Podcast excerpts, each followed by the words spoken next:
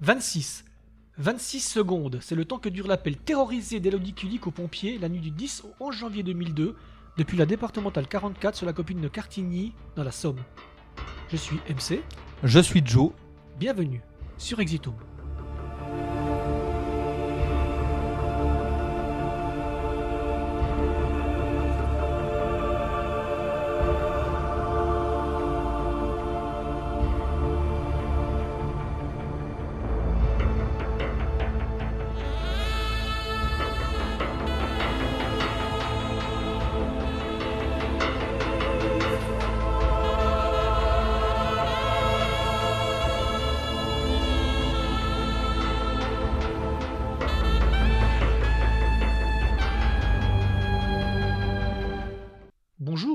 Bonsoir.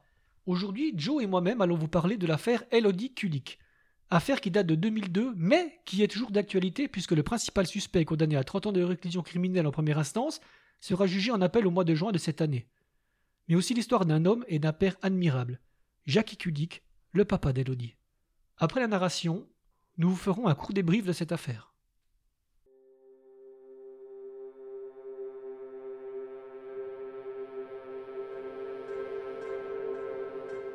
Le 11 janvier, dans la Somme, une nuit froide et brumeuse, un automobiliste aperçoit dans un champ une Peugeot 206 rouge qui semble accidentée. Il s'arrête, sort de son véhicule et s'approche de la voiture. La portière passager est ouverte, les phares et le plafonnier sont allumés, les clés sont sur le contact et la radio joue Mentalo de Eddie Mitchell.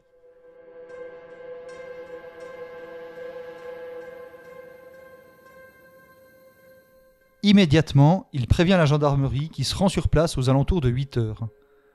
Tout de suite, les gendarmes trouvent curieux la situation. Une sortie de route sur une ligne droite. Un véhicule abandonné, tout feu allumé. Le conducteur avait-il bu et pris la fuite? Pour les gendarmes, ce ne serait pas la première fois. Grâce au numéro d'immatriculation et au sac à main oublié dans la voiture, les gendarmes identifient la propriétaire. Il s'agit d'Elodie Kulik, la nouvelle directrice de l'agence de la Banque de Picardie à Péronne. Et là, les gendarmes se disent que ça ne sent pas bon. Ils essayent de la contacter sur son portable, pas de réponse. Au travail, ses collègues ne l'ont pas vue de la matinée. Quant à sa famille, pas de nouvelles non plus.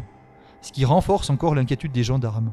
Surtout que ce 11 janvier, c'est l'anniversaire de mariage des parents d'Elodie. Son père, en recevant l'appel des gendarmes, pensait d'ailleurs que c'était Elodie qui l'appelait. Au vu d'une disparition inquiétante, un avis de recherche est publié dans le courrier Picard.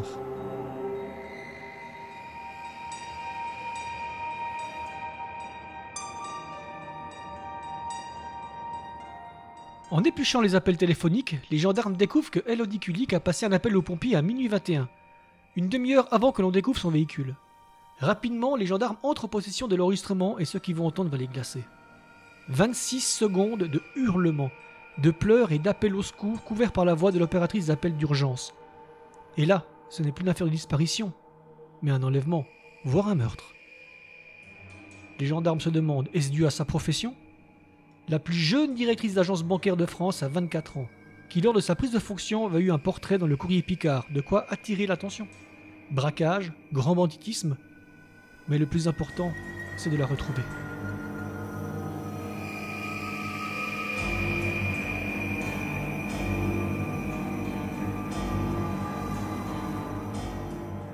Le lendemain matin, le samedi 12 janvier, à quelques kilomètres du lieu de la découverte du véhicule d'Elodie à Tertry, dans une décharge agricole qui s'appelle la Tombelle, un agriculteur vient amener ses déchets.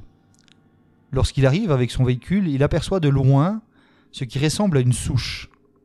Il sort de son véhicule et s'approche. Et là, choqué, il constate que ce n'est pas un tronc, mais le corps à demi calciné d'une femme. Il appelle le maire qui lui-même contacte la gendarmerie.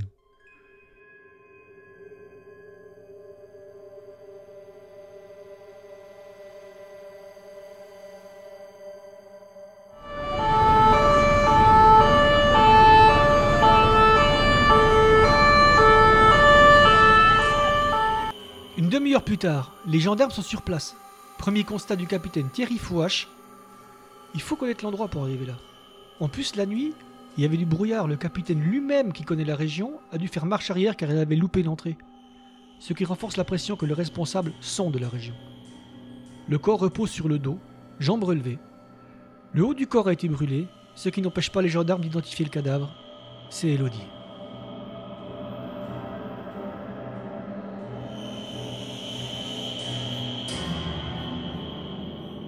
La scène de crime est sécurisée, les gendarmes découvrent sur place un préservatif usagé et son emballage, un mégot de cigarette et une serviette éponge tachée de peinture et de sang.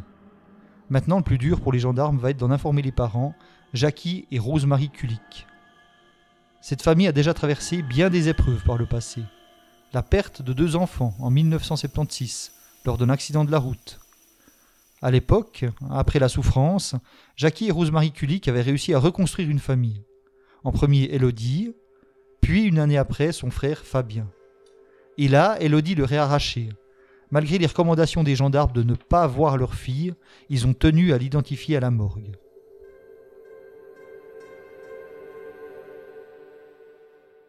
On est allé voir Elodie. On est allé la voir, on, on voulait la voir, même, je vous dis, même à moitié carbonisée. C'était notre fille, hein. Elle était toujours belle. Ouais. Et ça, c'est une image qu'on peut pas oublier, vous savez.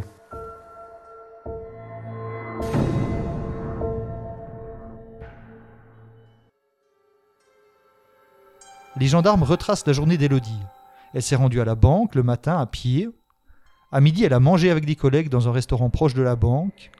Et le soir, à 17h45, elle a fermé l'agence pour se rendre à un rendez-vous à Saint-Quentin avec un ami pour passer la soirée.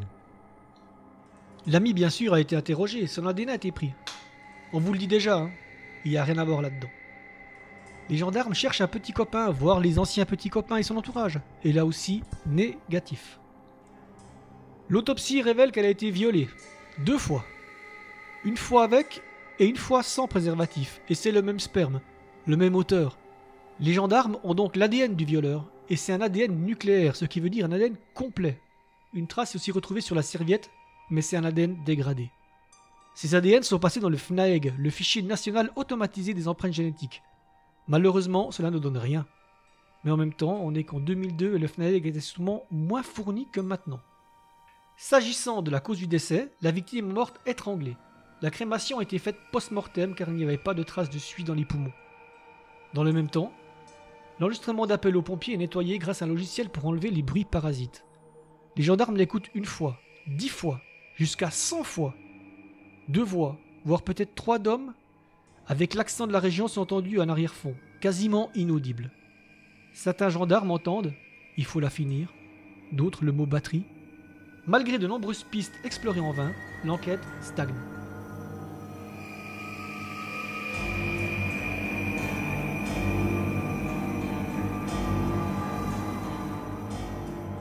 Environ six mois plus tard, le 8 juillet, le corps de Patricia Leclerc, 19 ans, est retrouvé dans un champ à environ 30 km de Péronne. Elle a été violée et torturée. Six semaines plus tard, c'est celui de Christelle Dubuisson, 18 ans, qui est retrouvé dans les mêmes circonstances. La psychose s'installe. Les gendarmes font le lien entre les trois meurtres. On craint qu'il y ait un tueur en série en liberté. Et effectivement, le 24 novembre, Jean-Paul Lecomte est interpellé, placé en garde à vue par les gendarmes. Son ADN a été retrouvé sur une scène de crime. Mais malheureusement, il a un alibi en béton pour l'affaire d'Elodie. Il était en prison. Et là, malgré 600 pistes explorées, allant d'éventuels fous du volant à l'amoureux et conduit, aux galouches vues vers le restaurant où il a pris son dernier souper, et malgré aussi 5000 à 6000 prélèvements ADN du jamais vu, l'enquête piétine. Et là, c'en est trop pour Rosemary Kulik. Elle ingère un pesticide et tombe dans le coma. Elle va y rester 9 ans. Son mari, Jackie, ira la voir tous les jours à l'hôpital pour lui parler de l'enquête et lui montrer que même si elle ne l'entend sans doute pas, il ne lâche rien. Mais elle ne sera pas là le jour de la marche des 10 ans de la disparition d'Elodie, car elle s'éteint peu de temps avant. Elle ne sera pas là non plus lorsque Jackie reçoit en 2012 la convocation de la juge d'instruction.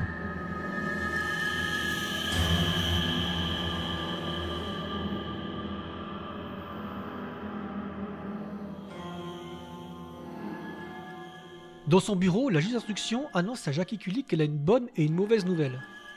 La bonne d'abord. Ils ont enfin identifié l'ADN de l'auteur du viol d'Elodie.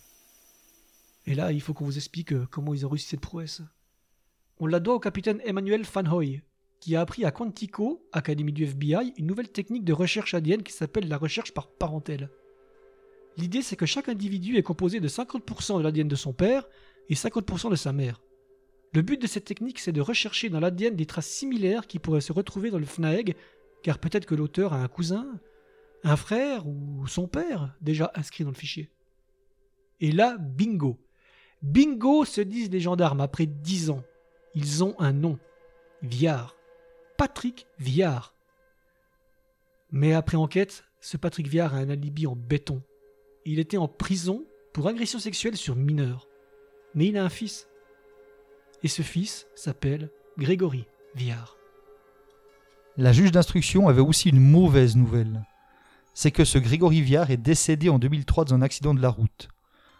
Sur une ligne droite, il a fait un frontal dans un camion de betterave. Pour Jackie, la malédiction continue. Le corps de Viard est exhumé. Des échantillons sont prélevés et les résultats ADN confirment. C'est bien lui, le violeur d'Elodie. Cette empreinte ADN sera comparée avec euh, l'empreinte ADN trouvée sur les lieux. C'est tout simplement une euh, confirmation de ce qu'on sait déjà, puisqu'il y a déjà eu une comparaison entre l'empreinte euh, trouvée sur les lieux et puis une reconstitution d'empreintes à partir des empreintes du père et de la mère.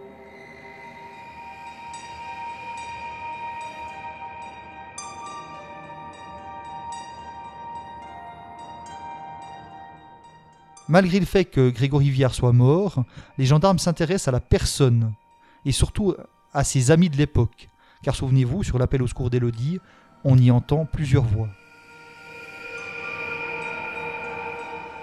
Grégory Viard avait 24 ans à l'époque de sa mort. Il était plombier dans un petit village, Montecourt-Liserolles. Il avait repris l'affaire de son père quand celui-ci avait fini en prison.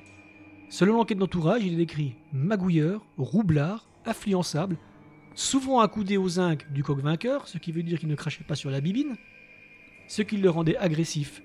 Il battait sa copine, qui attendait leur premier enfant. Il faisait aussi partie d'un club amateur de 4x4, tuning, course et bien sûr bar.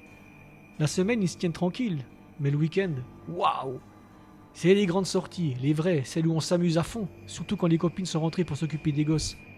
Et là, il faut éviter de les croiser sur la route. Que de poissons, intimidation, gare à ceux qui perturbent leur convoi. Elodie les a-t-elle croisés lors de leur grande sortie? Les gendarmes vont identifier dans l'entourage de Grégory Viard 61 personnes dont les membres du club et en placer certains sous écoute. Et le 16 janvier 2013, 7 hommes sont interpellés et placés en garde à vue.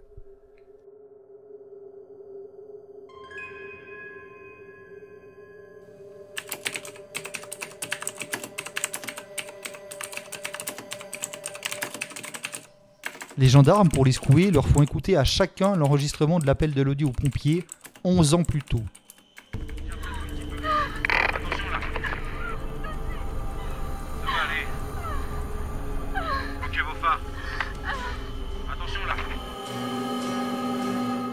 Sur les 7, il y en a 5 qui disent reconnaître Willy. Willy Bardon. Et lui aussi fait partie des gardés à vue. Et à lui aussi, on lui fait écouter la bande. Pris de surprise, il s'exclame ah ouais, on dirait que c'est moi. Avant de se reprendre, ça ressemble, mais c'est pas moi. Parmi les sept, il y en a un qui est très convaincant. Il s'appelle Romuald. C'est le neveu de Willy Bardon, mais même plus que ça, c'est son frère de lait puisqu'ils ont été élevés ensemble. Et lui, il a écouté trois fois la bande. Et il dit qu'il est convaincu à 98% que c'est Willy. Le juge d'instruction organise une confrontation. Et lors de cette confrontation, Romuald, en pleurs, pousse Willy à admettre que c'est lui. Ce à quoi Willy Bardon rétorque qu'il jure que c'est pas lui et qu'il n'y était pas. Malgré ces dénégations, sur les sept, Willy Bardon sera le seul à être présenté devant le juge d'instruction au terme de la garde à vue et il sera mis en examen pour séquestration, enlèvement, viol en réunion et meurtre. Il file directement en prison.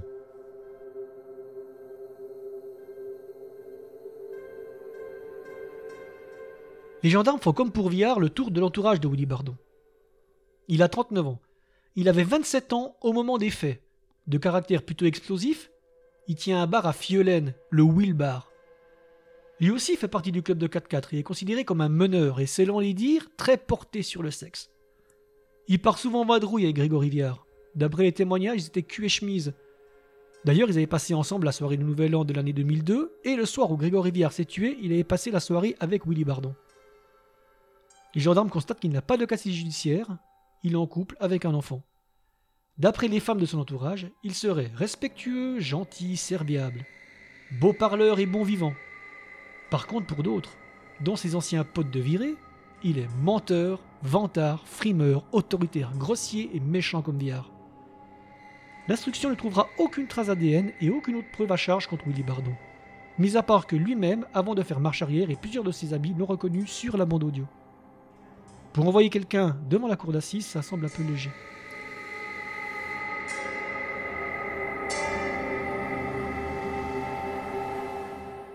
D'ailleurs, ses avocats obtiennent en avril 2014, après 13 mois de détention, sa remise en liberté dans l'attente de son procès. Une liberté surveillée au début avec bracelet électronique, puis deux ans après avec juste un contrôle judiciaire. Pour Jackie Kulik, cette libération est incompréhensible. Pour moi, ça a été très très très très dur d'apprendre cette mauvaise nouvelle. Hein. J'ai pas l'élocution des, avocats de, Willy Bardon, mais la différence, hein, euh, moi je parlerai avec mon cœur et je vous dirais que bah, j'ai trouvé, ça tout à fait scandaleux, scandaleux qu'on remette en liberté sous surveillance électronique des gens qui ont commis des, délits, soit, mais là, qu'on remette en liberté un, un assassin en puissance, euh, je ne peux pas être d'accord.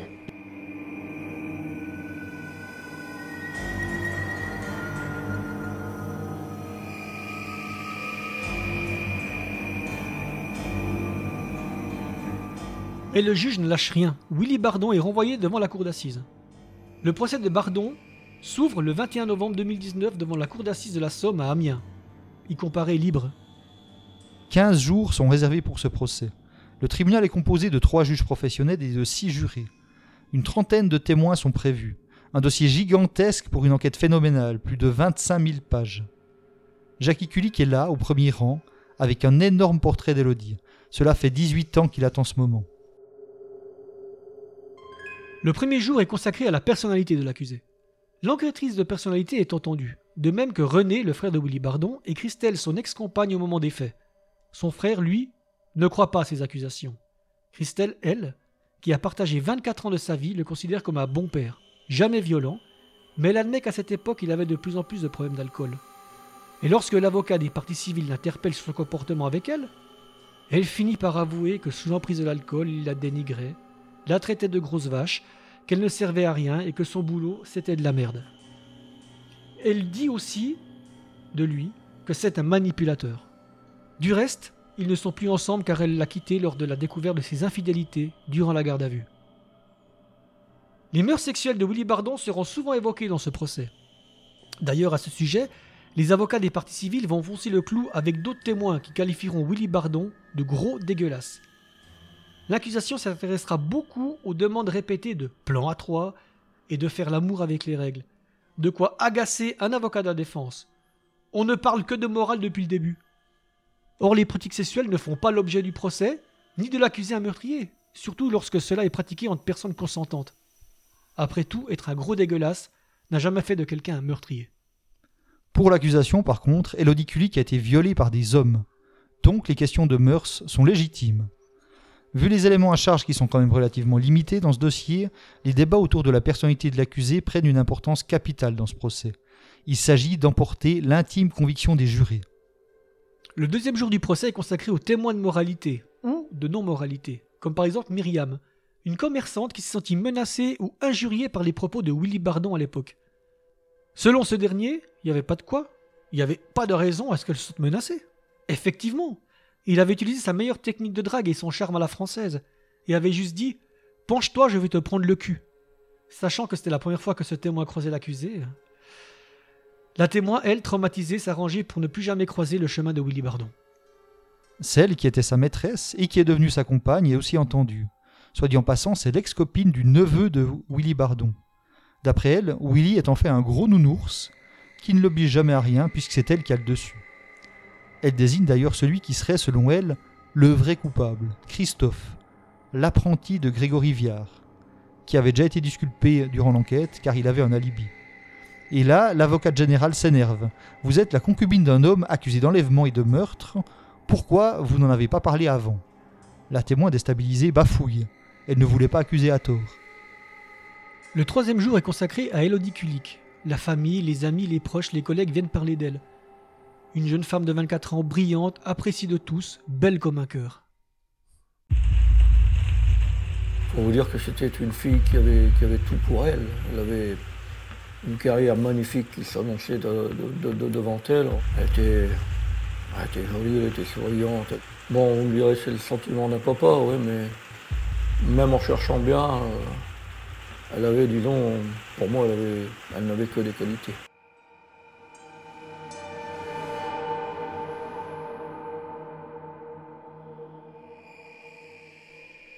Le quatrième jour, le lieutenant-colonel Famoy est appelé à la barre pour expliquer comment il a fait pour identifier le propriétaire de l'ADN sur les lieux, soit Grégory Viard.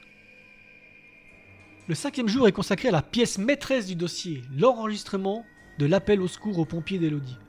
La seule pièce qui incrimine Willy Bardon. L'enregistrement est diffusé deux fois pour le public. Muni d'un casque, le jury l'écoutera dix fois. Ce sera une des journées les plus épouvantes du procès. Pour moi, de l'avoir entendu déjà, je sais à quoi m'attendre. Ça sera beaucoup plus dur pour les gens qui ne l'ont jamais entendu. La meilleure amie d'Elodie, sort de la salle. Je l'ai jamais entendu avec une telle détresse. Et euh, on imagine euh, probablement euh, son calvaire. Je pense que c'est gravé dans ma tête et dans mon cœur. Il faut vivre avec. Il faut vivre pour elle.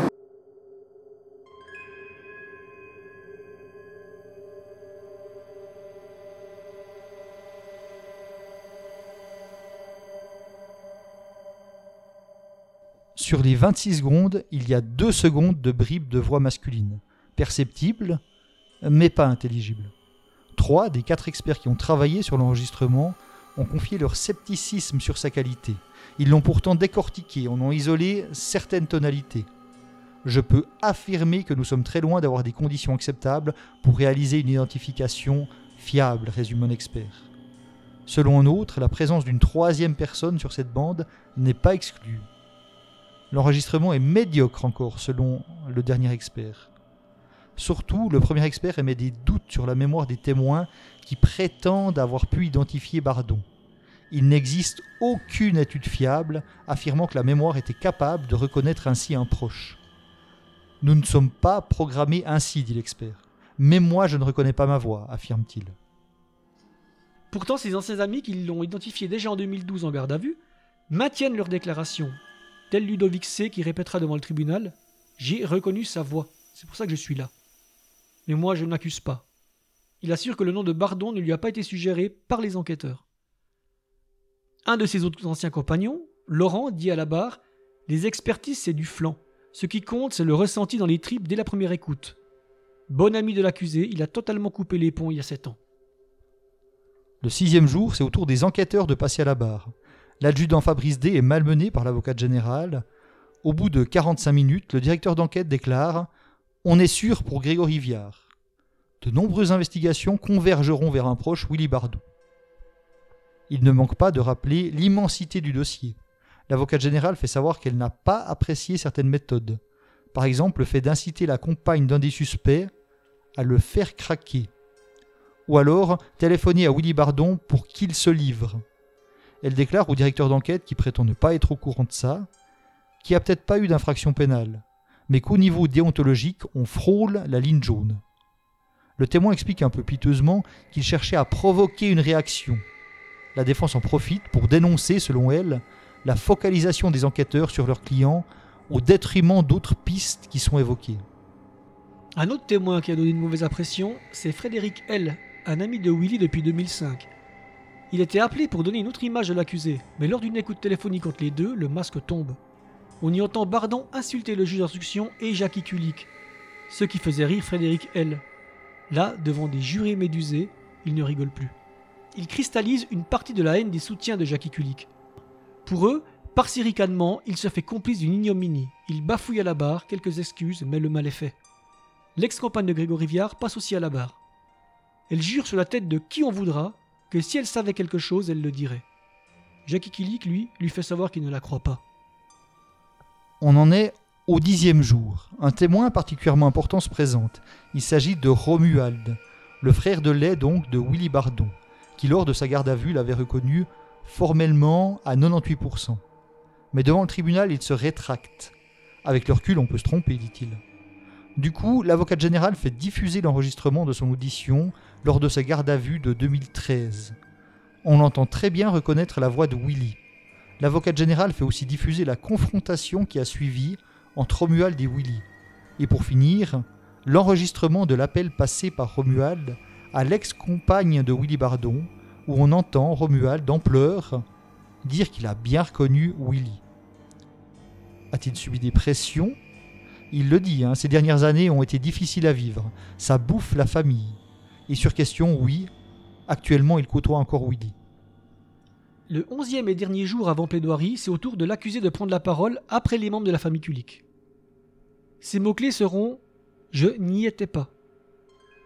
Pourquoi avait-il dit aux enquêteurs lors de sa garde à vue que c'était sa voix? En fait, il explique avoir reconnu une voix semblable à la sienne. Et les enquêteurs lui auraient mis la pression. À force de me dire c'est toi, vous finissez par croire que c'est vous. Il affirmera qu'un gendarme a été jusqu'à lui crier dessus. L'avocat de la famille Kulik l'attaque sur sa sexualité débridée. Il l'assume et l'a toujours reconnu. Willy Bardon rappelle qu'il a toujours proposé de passer au détecteur de mensonges, de quoi énerver la partie civile qui rappelle que cela n'existe pas en droit français. Il l'assure, s'il est acquitté, il fera tout pour découvrir la vérité. Vous imaginez la réaction de la famille Kulik. Enfin arrivent les jours des plaidoiries. Pour les deux avocats généraux, il n'y a ici pas de place au doute. Certes, certains témoins décrivent l'accusé comme un bon père, et personne n'aurait remarqué de changement de comportement chez lui au moment des fêtes. Mais c'était aussi le cas pour Grégory Viard. Elle rappelle aux jurés qu'il ne faut pas se tromper de procès. Ils ne sont pas réunis pour juger de la vie sexuelle de Willy Bardon, mais quand même, ce n'est pas anodin. Une des avocates générales ne cache pas que deux mois plus tôt, elle ne savait pas encore si elle allait plaider l'acquittement ou la condamnation. Elle a eu beaucoup de discussions avec sa collègue. Mais finalement, sa conviction est faite. Le coupable, celui qui accompagnait Viard et dont on entend la voix, était forcément dans l'entourage proche de Viard. Il faut la confiance suffisante pour passer à l'acte. Il faut une relation particulière. Tout le réquisitoire tient sur le lien entre l'enlèvement, l'instant qui est entendu sur l'enregistrement, et ses suites macabres, le viol et le meurtre. Du coup, les avocats généraux apportent une modification, plutôt un complément à l'accusation. L'accusé peut aussi être déclaré coupable d'enlèvement et de séquestration suivi de mort. Cela n'oblige plus à prouver qu'il a violé et tué Elodie Kulik. D'ailleurs, ce sera leur conclusion. Déclarer Willy Bardon coupable d'enlèvement, qui a été suivi de mort, mais pas de viol ni de meurtre. Elle requiert une peine de 30 ans pour cet enlèvement. Pour l'avocat de la partie civile, la scène de crime était signée. Par Grégory Viard, bien sûr, par son ADN, mais aussi par Willy Bardon, par sa voix d'un côté, mais aussi par sa vision des femmes. Pour les avocats de la défense, le dossier est un château de sable. On voulait à tout prix un coupable encore en vie.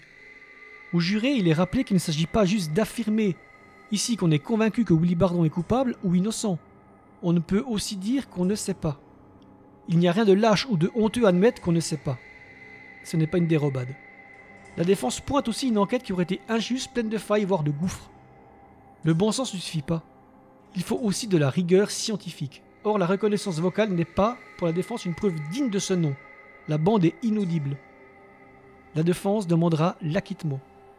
Pour le procès d'Effus, on avait le bordereau, Radad, du sang sur les murs, Outreau, les expertises psychiatriques, Bardon, on a la voix. La dernière parole est à l'accusé. Je peux comprendre la douleur de M. Kulik, mais je n'y étais pas.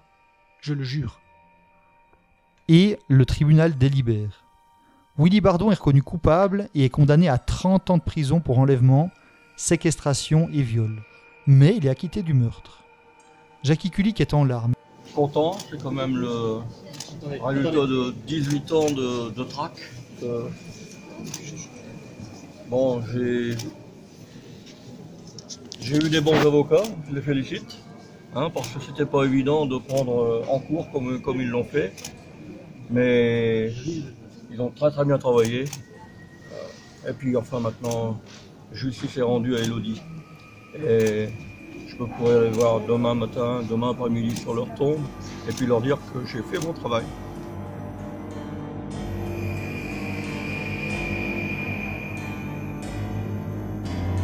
Mais pendant ce temps, Willy Bardon tente de se suicider en avalant un pesticide. Son pronostic vital est engagé. Il sortira du coma juste à temps pour faire appel.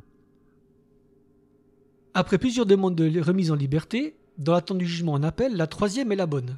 Et le 25 septembre 2020, Willy Bardon sort de prison et donne une interview à France 2 pour dire qu'il est innocent. Aujourd'hui, il faut qu'ils comprennent que j'ai rien à voir là-dedans. Tout le monde me voit pour euh, quelqu'un qui aurait violé. J'ai jamais violé personne. On me voit pour quelqu'un qui aurait tué quelqu'un. J'ai jamais agressé personne pour dire euh, même une bagarre. Je sais pas du tout euh, moi. Pour Jacques Kulik, c'est comme si on tuait une deuxième fois Elodie, selon ses mots. Mais il reste confiant pour le procès en appel qui se déroulera au mois de juin 2021. Pour l'instant, Willy Bardon est présumé innocent.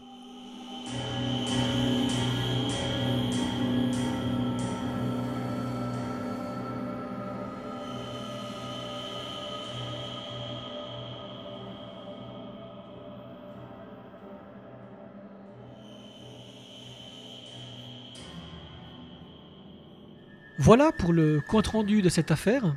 Maintenant, on va passer à un petit débrief. Alors, Joe, qu'en as-tu pensé? J'en pense que on peut constater que le- c'est une affaire qui est extrêmement complexe, Mhm. qui doit être euh, un dossier gigantesque, et que de notre position de, de spectateur, où on obtient les nouvelles par le biais de bribes dans les médias, on doit être extrêmement prudent quand il s'agit de se faire un avis ou une opinion, parce qu'on n'a pas les, les pièces, on n'a jamais pu écouter les bandes, on n'a pas pu voir les gardes à vue. Typiquement, la pièce maîtresse qui est cet enregistrement de 26 secondes, on n'a jamais pu l'entendre nous-mêmes. C'est introuvable. Il est Non. introuvable. Et on n'aurait pas voulu l'écouter. Non, puis c'est normal que ce soit introuvable. Surtout. Ça, ça doit pas circuler, j'entends, ça fait partie du dossier, Mhm. ça va pas circuler dans le public, c'est normal. Et euh, du coup, de notre position, se faire un avis sur la culpabilité ou l'innocence ou le doute, c'est impossible de pouvoir affirmer qu'on peut ou qu'on ne peut pas se forger une conviction. Donc je vais, je vais m'abstenir de, de faire cet exercice.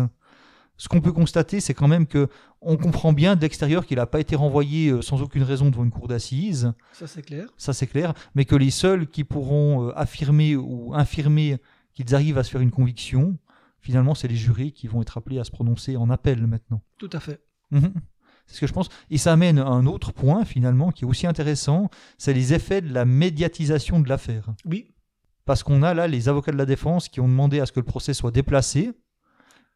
Bon, en général, les procès en appel sont, sont toujours délocalisés. Alors, surtout quand ils sont médiatiques, puis qu'on Oui. en a beaucoup parlé dans la presse locale. Mais même pour euh, la défense, euh, ils jugent que c'est encore trop près. Ouais, parce qu'ils l'ont déplacé à Douai. Dans le nord de la France. Mhm. Mais effectivement, la défense trouve que c'est trop près. Puis on peut dire, hein, nous, on n'est même pas situés en France. Et nous deux, ben, on pourrait pas être, on peut, on peut plus, à force d'avoir lu des articles et d'avoir discuté de cette affaire entre nous, Ah, il faut, y a- il faut, euh, faut être neutre. ouais, on, on, peut, on pourrait Je pense plus. qu'il doit être difficile quand même parce que c'est un procès quand même euh, médiatisé. Ouais, ouais. On peut dire qu'on, qu'on- j'ai une intime conviction que je n'exprimerai pas. J'en parlerai euh, lors du procès en appel. Mhm. Bardon est arrivé sur le banc des accusés déjà coupable Ouais, aux yeux du. aux yeux, aux yeux du, du- du public. Ça, d'a- d'ailleurs, je peux faire une petite parenthèse ici. Il y a une émission qui est de, de très bonne qualité sur Europe 1, hein, c'est Christophe Ondelat raconte. Et il est revenu sur cette affaire lors de la remise en liberté en septembre 2020 de Willy Bardon. Et c'est une, très bonne émission. Il a interrogé, euh, il a interviewé, pardon, l'avocat des parties civiles, c'était maître euh, Maître Seban, Seban, exactement. Et ensuite, on a maître Daco, sauf erreur tout à fait. Qui est un des avocats de la défense, qui a aussi été interrogé. Alors, chacun des avocats donne son appréciation, que ce serait un signe qu'il n'y aurait pas d'éléments à charge suffisants, etc.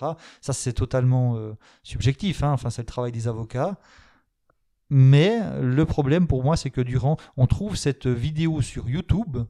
Christophe Ondelat raconte, et le titre est correct, mais pendant la vidéo, on a une image fixe où c'est écrit en gros pendant, pendant 20 minutes Willy Bardon, le tueur libéré.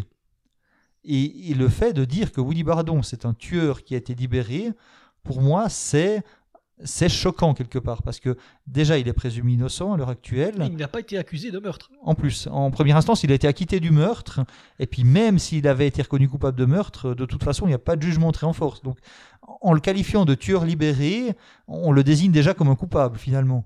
Alors que on verra bien en deuxième instance, mais normalement, si on veut sauvegarder sa présomption d'innocence, Selon la loi française, que ça plaise ou pas, mhm, il est, pour l'instant, présumé innocent. innocent. Puis le fait de dire dans les médias qu'il est un tueur, bah, c'est clair que ça peut avoir un impact. hein. Ça peut avoir un impact sur l'appréciation déjà du public, évidemment, puis sur l'appréciation des jurés éventuellement. Donc c'est ça qui est très difficile avec la médiatisation des affaires. D'ailleurs, il y, a- il y a un autre point, on peut juste euh, mentionner en passant, pour Grégory Viard aussi, qui est désigné comme vraiment l'autre. Tout le monde dit que c'est sûr que lui... C'est prouvé. C'est prouvé. Scientifiquement. Mhm. Bah lui, il est décédé, il n'a jamais été jugé, donc il est mort, Toujours innocent. Présumé innocent. Mhm. Puis euh, pour l'éternité, j'ai envie de dire. Tout à fait. Sachant que quand on a une trace ADN, qu'on trouve une trace ADN, la trace ADN, en fait, elle dit jamais que la personne qui a laissé la trace ADN, c'est un violeur. Il faut qu'il y ait une réflexion humaine pour faire le rattachement entre la trace ADN scientifique et le fait qu'on dise que quelqu'un est coupable ou innocent. Il faut toujours qu'il y ait une réflexion humaine quand même. Tout à fait. Mhm. Un autre point que je voulais euh, soulever, c'est qu'en regardant des reportages euh, à la télévisée ou sur YouTube, on avait un moment, vers les années 2012-13, je crois, on avait l'apparition d'un expert qui, expliquait que oui, c'était l'expert audio qui avait écouté la bande et puis qui arrivait à affirmer ceci ou cela par rapport à la bande. Mhm. Et vraiment, dans tous les reportages télévisés, on le montrait, c'était comme une trace ADN, quoi. C'était un expert euh, validé, c'était parfait. Il- tout ce qu'il expliquait devait être pris pour argent comptant.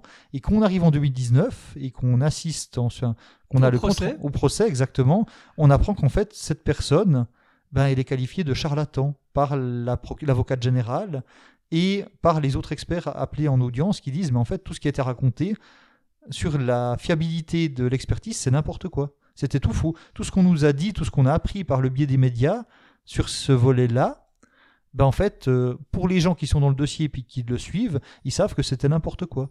Alors, si nous, on n'a pas accès à ces informations, on croit simplement que on, on va croire ce qu'on a entendu, que l'expert a affirmé ceci, cela, mais en fait, euh, non, c'est, on ne devrait pas. De toute manière, même euh, nous qui faisons des émissions sur les sur ce genre d'affaires, et que ce soit même les journalistes, ils, Mhm. ont, ils ont que ce qu'on veut bien Ouais, leur donner. ouais, C'est ça. c'est ça. Et on- nous, on est tributaire de ça. On est tributaire de ça. tra- pour travailler, pour, comme matière. Puis, puis en principe, il y a quand même euh, le, le secret de l'instruction, j'entends. C'est normal. Hein. Il y a une certaine communication, parce qu'il y a un intérêt public, des fois, à communiquer certains éléments pour une affaire qui est très, euh, très médiatique, parce que ça a soulevé de l'émotion, la disparition de, de la victime. Mais euh, justement, c'est au débat que le public assiste et que le public prend connaissance aussi des éléments. Quoi. Mhm. C'est souvent le, gros problème des experts, mais là, ça met comme un- à, à mal l'accusation. Ouais. C'est c'est vrai que ça donne une drôle d'impression. Qu'on entend ça après des années et qu'on n'était pas au courant, ça peut donner une drôle d'impression. Alors que cette bande, pour l'accusation, c'est la preuve ultime. Ouais, c'est- même la preuve. Parce la que... preuve, oui, parce qu'il n'y a Ouais. que ça. Ouais, ouais, On ça, rappelle, ça hein, tient à ça. Pas d'ADN, pas d'empreinte. euh, Non, c'est vraiment la reconnaissance de la voix sur la bande. C'est vraiment l'élément qui fait le lien. Le seul élément vraiment objectif, c'est ça, semble-t-il. ouais. Voilà, donc euh, en gros, c'est ce que j'avais envie de dire sur cette affaire. Il y a aussi un point, c'est que ce procès, ça a au- ça a aussi été le procès de la moralité. On a beaucoup parlé de la sexualité de. Willy Bardon. Moi, ça me choque pas si, euh, du moment que des pratiques sexuelles restent dans la légalité et qu'on le fait avec des personnes consentantes, on peut faire ce qu'on a envie, Mhm, clairement. Ils se sont beaucoup focalisés là-dessus. mhm. C'est pour le. Le problème, c'est qu'il n'y a qu'un élément vraiment à charge directe, puis que tout le reste, c'est par rapport à la personnalité de l'accusé. Est-ce que ça collerait ou ça collerait pas, ou est-ce que ça l'accuse davantage ou moins C'est c'est pour ça qu'il y a eu tous ces, tous ces développements autour des, ouais, des pratiques sexuelles de l'accusé. C'est, ça va être un travail délicat. Moi, je dois dire quelque chose. Je suis content de ne pas être juré en deuxième instance dans le procès en appel. Voilà. Après, comme tu l'as dit, hein, il n'est pas sur le banc des accusés par hasard. Mhm. Il y a, Il y a quelque chose. il y a quelque chose qui permet de lier. Est-ce que ça suffit ou pas? Voilà, le- les magistrats ont eu l'intime conviction. Ceux de première que- instance. Sur la première instance, ainsi que les jurés. Mhm, et tout à même fait. les juges d'instruction qui l'ont quand même placé en examen. Alors oui, mais euh, effectivement, le fait de placer quelqu'un en examen, ça signifie pas encore qu'il est coupable. Sinon, on pourrait, euh, on pourrait annuler tout. J'entends, il n'y a plus besoin de faire des procédures judiciaires. Quoi. Et c'est aussi le procès, pour tout le respect que j'ai pour la famille Kulik, hein, parce que euh, je suis pas du côté des criminels, mais c'est aussi le procès de l'émotion. Mhm, Il y a beaucoup. Il y a on- beaucoup d'émotions et c'est compréhensible. C'est compréhensible, tout à fait. Après, c'est, On c'est peut aussi justement. comprendre que les enquêteurs ont un peu poussé, parce qu'après euh, Ouais. 10 ans à, à se battre, et c'est Mhm. aussi là qu'il faut souligner le, le, le, le- le fantastique travail tout de même des gendarmes, Mhm. qui ne lâchent rien, parce qu'on a non. souvent tendance à leur taper dessus, Ouais, hein. mais ils ne lâchent rien. Mhm. C'est juste, je pense aussi.